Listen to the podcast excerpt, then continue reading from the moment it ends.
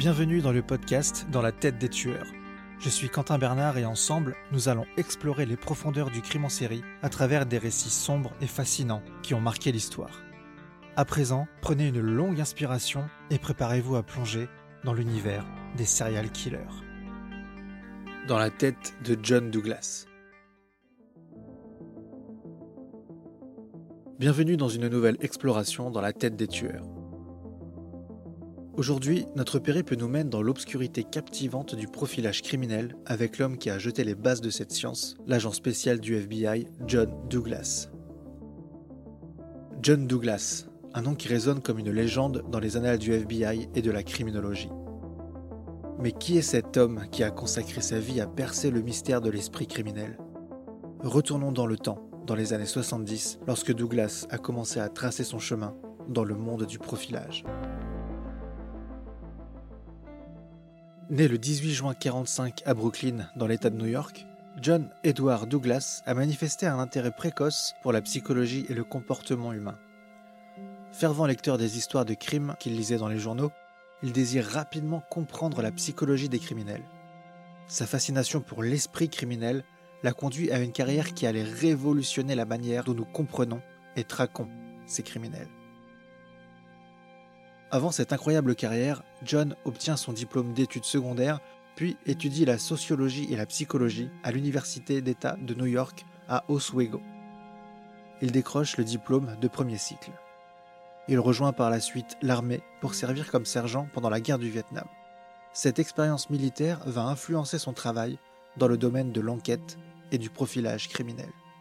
Ainsi commence notre voyage dans la vie et la carrière de John Douglas un homme dont la vision a changé la donne dans la lutte contre le crime. La nuit est sombre, mais Douglas a éclairé le chemin vers la compréhension de l'incompréhensible.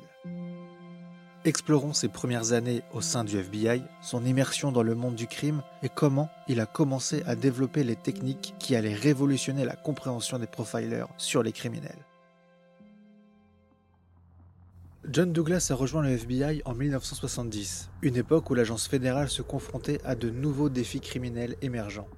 Dès ses premières missions, Douglas a été confronté à des cas complexes, mais c'est son passage au sein de l'unité des sciences du comportement qui allait changer la donne. Sous la direction de Douglas, l'unité des sciences du comportement est devenue le laboratoire d'idées novatrices. Là, il a travaillé en collaboration avec Robert Ressler un autre agent du FBI, pour développer ce qui allait devenir le profilage criminel. Leur objectif Comprendre les criminels en analysant leur comportement. Leurs travaux ont jeté les bases du profilage criminel moderne, un outil puissant dans la traque des tueurs en série et des criminels violents.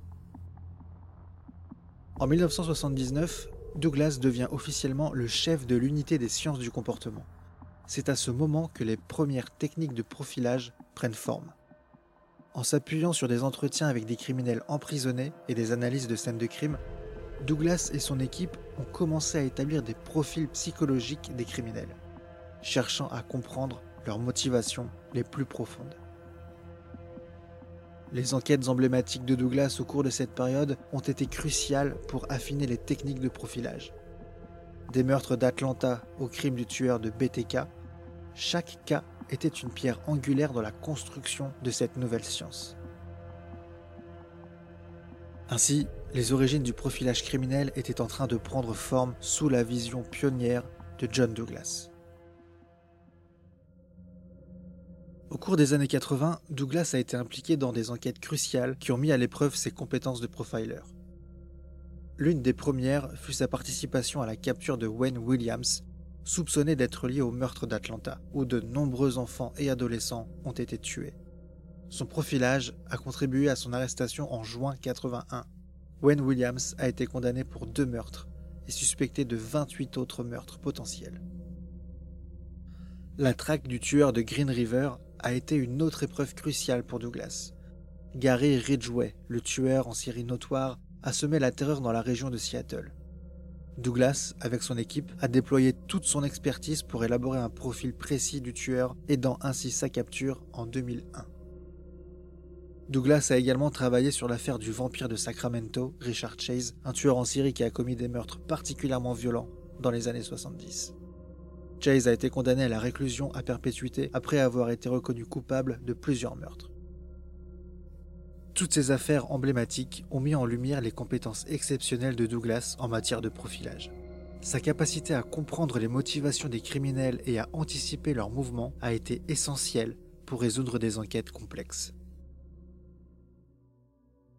Ces enquêtes, dans le cadre d'un programme d'entretien du FBI, l'ont conduit à des rencontres avec des criminels particulièrement dérangeants, comme Edmund Kemper, l'ogre de Santa Cruz.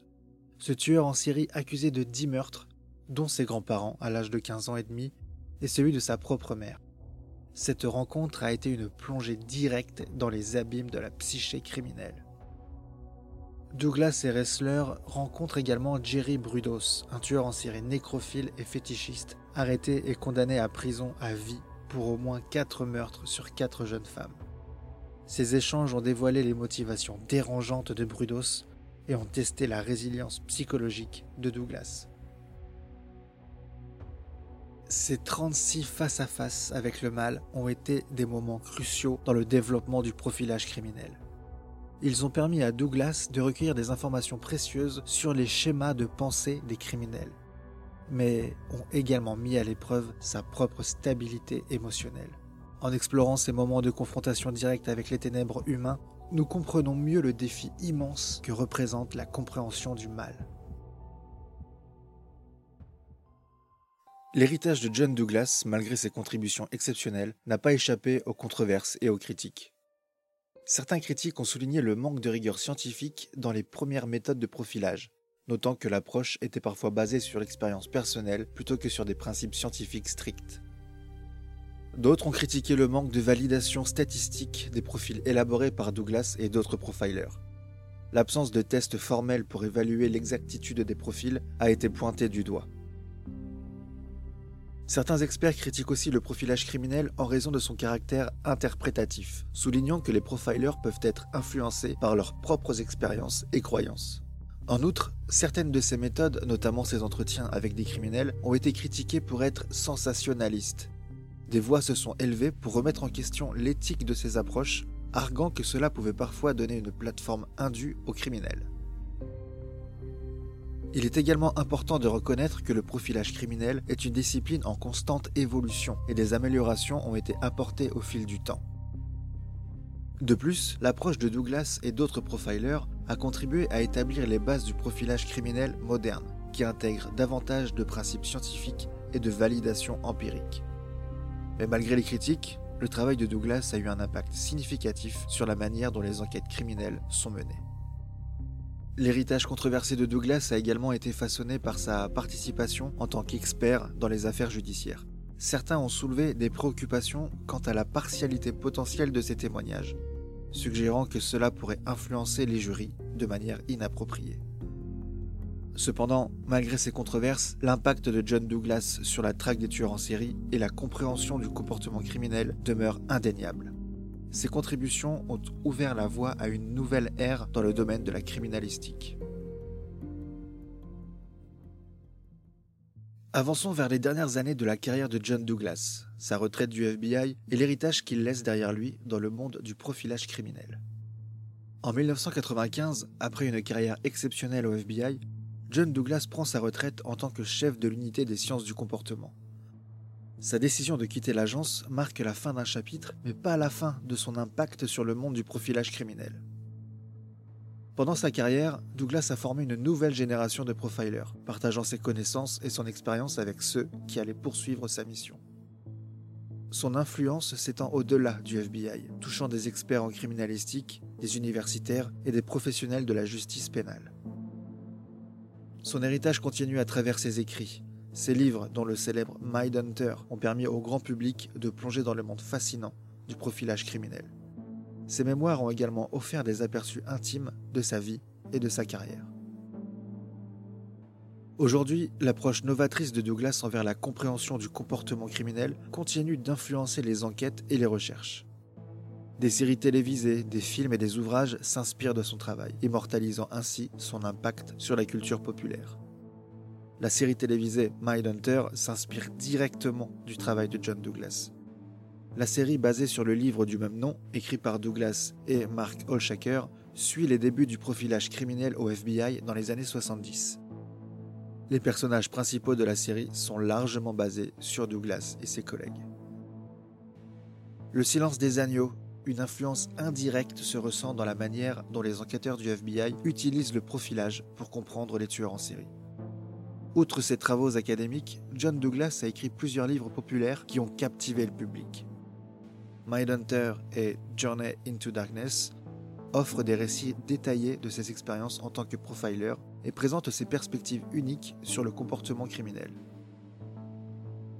Douglas est également apparu dans divers programmes médiatiques, partageant ses connaissances sur le profilage criminel et discutant de cas célèbres.